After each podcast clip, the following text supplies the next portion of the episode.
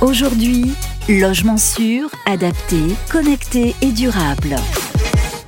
Bienvenue à tous pour euh, ceux qui nous rejoignent dans cette deuxième table ronde spéciale 60 ans de Promotelec. On va s'intéresser au logement d'aujourd'hui, un logement sûr, adapté, connecté et euh, durable. Les années 2005 à 2022, dans la première table ronde, eh bien, on a parlé du rôle ou plutôt des origines de la création de Promotelec à l'époque sur euh, voilà les enjeux de sécurité électrique, le chauffage électrique qui bien sûr s'est développé, les performances.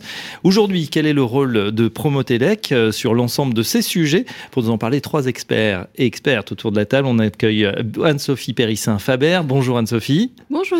Vous êtes déléguée générale d'Ignes. Bienvenue à vous. À vos côtés, Eric Baudry, directeur des affaires publiques Intuis et président de Promotelec Service. Bonjour, Bonjour. Eric. Et puis Renaud Tambéry. Bonjour Renaud. Bonjour, le directeur général du Consuel. Alors, on a vu hein, qu'aujourd'hui, plus que jamais, Promotelec, l'association reste au cœur du sujet. On parle beaucoup évidemment d'économie d'énergie.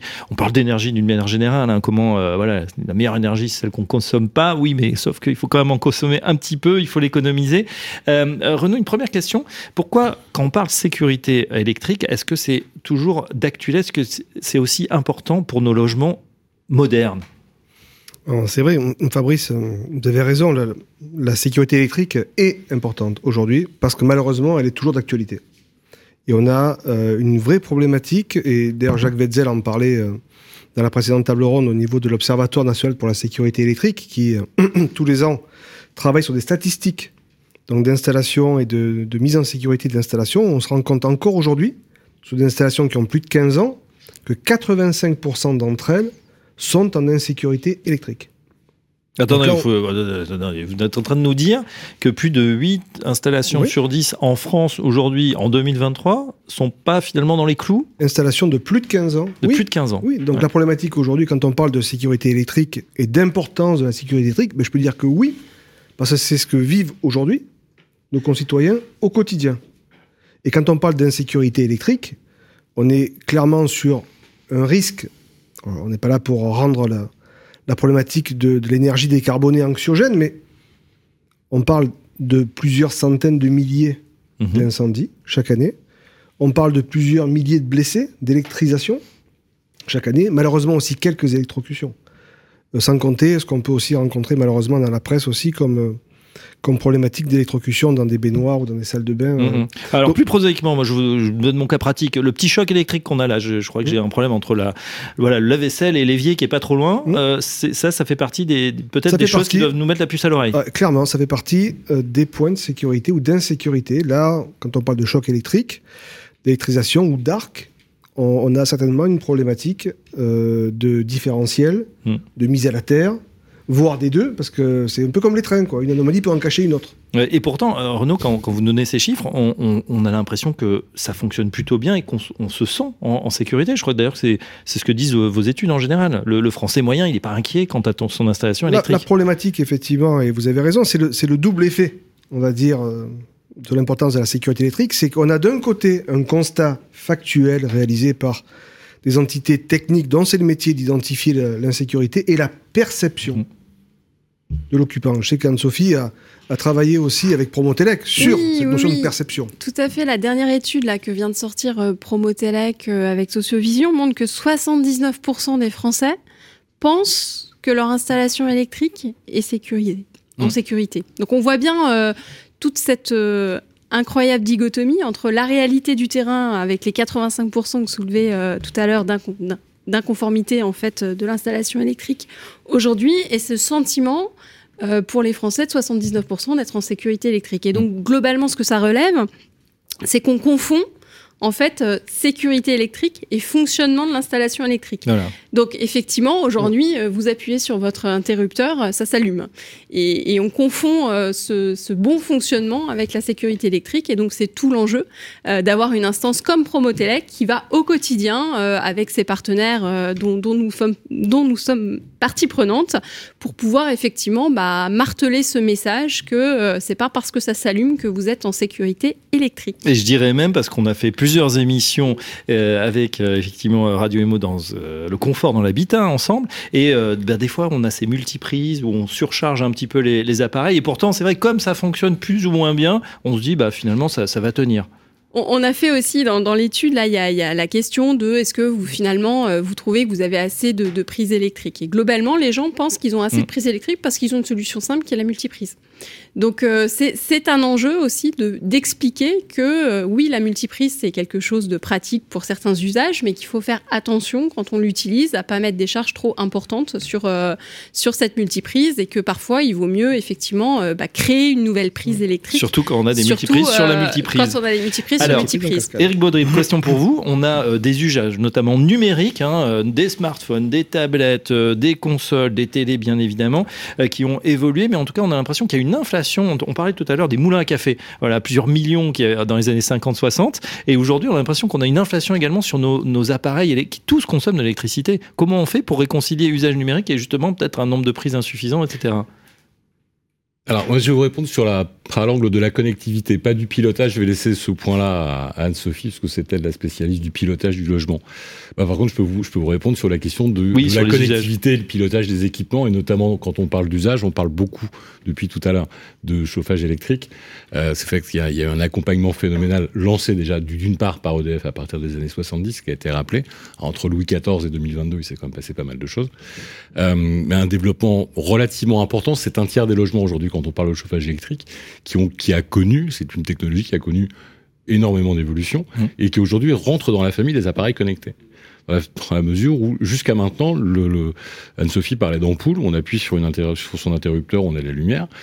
On n'a absolument aucune relation avec ces appareils de chauffage. Or, ce qui s'établit depuis maintenant une dizaine d'années, c'est une relation, ce que nous sommes parvenus en tant que fabricants à, à, à créer, c'est établir une relation avec son appareil de chauffage et l'usage que l'on peut avoir à l'intérieur de son logement. Alors c'est pas si simple que ça, parce que la relation qu'on peut avoir avec ces équipements de chauffage, elle est de deux natures. On se rend compte que ça ne fonctionne pas quand il est en panne ou quand on fait des travaux et qu'on décide de le changer. Voilà, ce sont les deux seules occasions de remplacement. Ce que l'on a ajouté, c'est la connectivité, ce qui nous a permis non pas d'assurer le pilotage de la totalité, mais d'assurer la gestion de ses consommations, de son confort, parce qu'on parle de confort aussi, et avec une, gestion de ces appareils, que ce soit du chauffage électrique ou de la production d'eau chaude, c'est aussi un usage qui consomme de l'énergie électrique, de manière intelligente d'ailleurs. C'est le fameux euh, euh, heure pleine, creuse qui a été créé par EDF, ce qui permettait d'assurer le stockage d'énergie avec une consommation d'électricité de nuit. Oui. Les fonctions de pilotage accompagnent. Donc encore une fois, je ne vais pas sur la question de tous les équipements. C'est ça qu'on appelle la connectivité, là, pour ceux qui nous écoutent. La connectivité, euh, c'est le terme que l'on utilise pour le pilotage des équipements et des équipements dits thermiques, donc production de, euh, enfin liés au, à la production de chaleur, mais aussi au rafraîchissement, à la production de chaude et à la ventilation. Voilà, qui sont les usages de confort. Et ça reprend d'ailleurs le triptyque qui était évoqué tout à l'heure, euh, le triptyque originel. Euh, notamment de la sécurité et du confort, avec la ventilation, la, enfin la ventilation et la régulation. Euh, Anne-Sophie, justement, aujourd'hui, euh, on parle de plus en plus, on entend, bon, bien sûr, sécurité, euh, confort, surtout confort dans des températures, voilà, en hiver qui peuvent baisser énormément, le pilotage, bien évidemment, et puis une, petite nouvelle, peut-être depuis 10 ans, c'est le bas carbone. On a l'impression que c'est devenu l'enjeu pour, beaucoup, beaucoup de gens aussi de s'intéresser de plus en plus à cette problématique. Alors le, bas carbone, euh, ça résonne bien avec l'électrification euh, des usages. En fait, ce qui se passe aujourd'hui, euh, c'est on est dans une nouvelle vague effectivement de développement de nouveaux usages. Ça va être le véhicule électrique, ça va être le télétravail, euh, tous ces enjeux ayant effectivement pour objectif de, décarboner en fait euh, nos, usages par euh, notamment l'électrification d'un certain nombre de, de fonctions. et donc on, on va effectivement avoir besoin à travers ces nouveaux usages, ben, ça va nous poser aussi des nouvelles questions de sécurité électrique.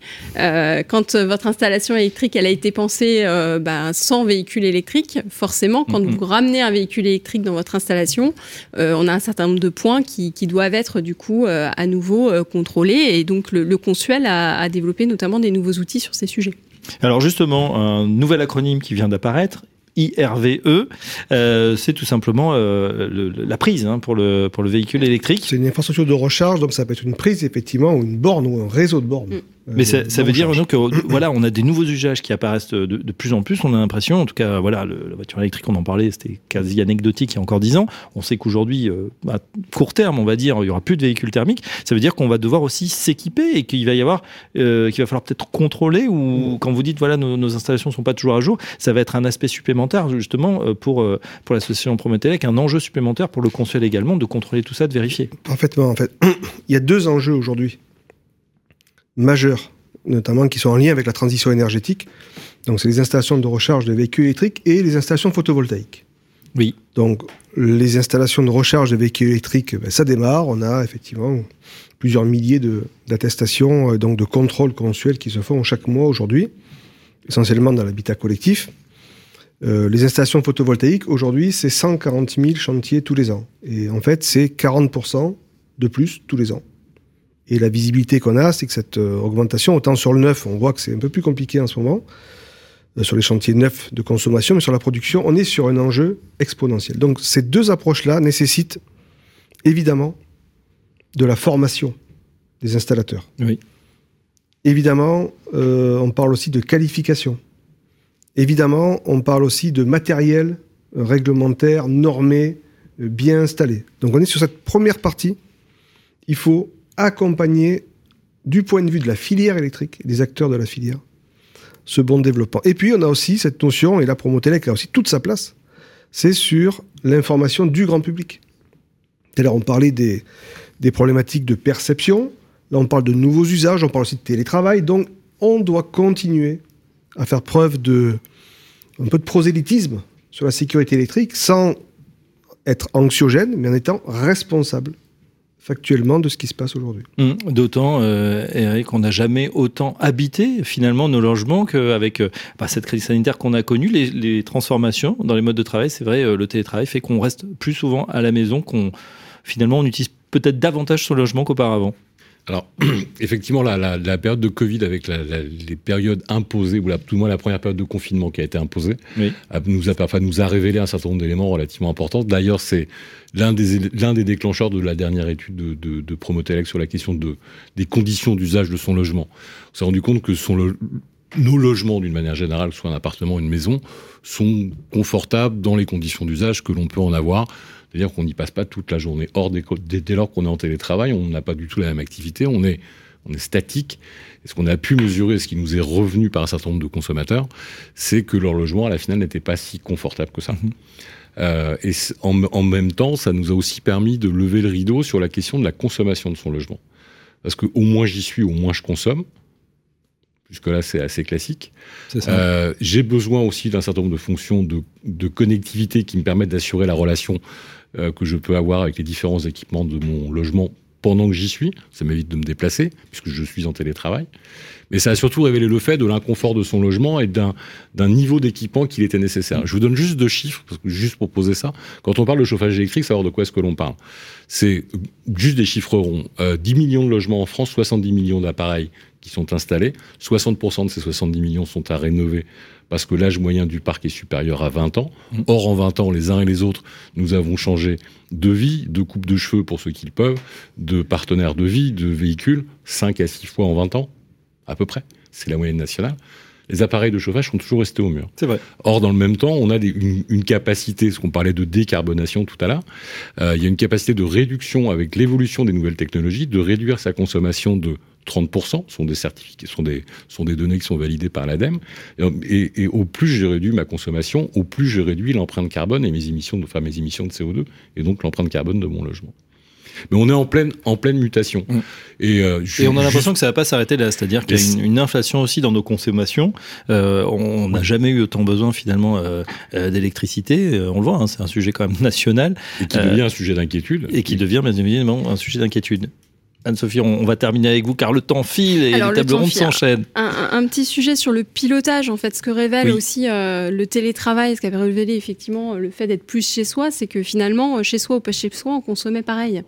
Et qu'en fait, là où on a, euh, c'est ce que révèle aussi la dernière étude de Promotelec, c'est là où on a un réflexe d'éteindre les lumières, en fait, on n'a pas le réflexe de baisser le chauffage quand on n'est pas chez soi, ou on n'a pas le réflexe de baisser le chauffage la nuit, par exemple. Et ça, pourquoi? Parce que notamment, bah, soit on a des, vieux, des vieux émetteurs, en fait, euh, et qui n'ont pas ces fonctions, en fait, qui nous permettent simplement euh, de, régler, mmh. euh, de piloter tous ces usages. L'autre élément qui, qui, est remonté aussi, je pense, de cette vague Covid, et c'est les enjeux de télétravail, et c'est les enjeux, finalement, de cette troisième, enfin, on n'a pas évoqué aussi la transition euh, numérique, euh, euh, c'est effectivement bah, notre vie numérique. Dans notre logement, on, a, on attend la lumière, mais on attend aussi la donnée.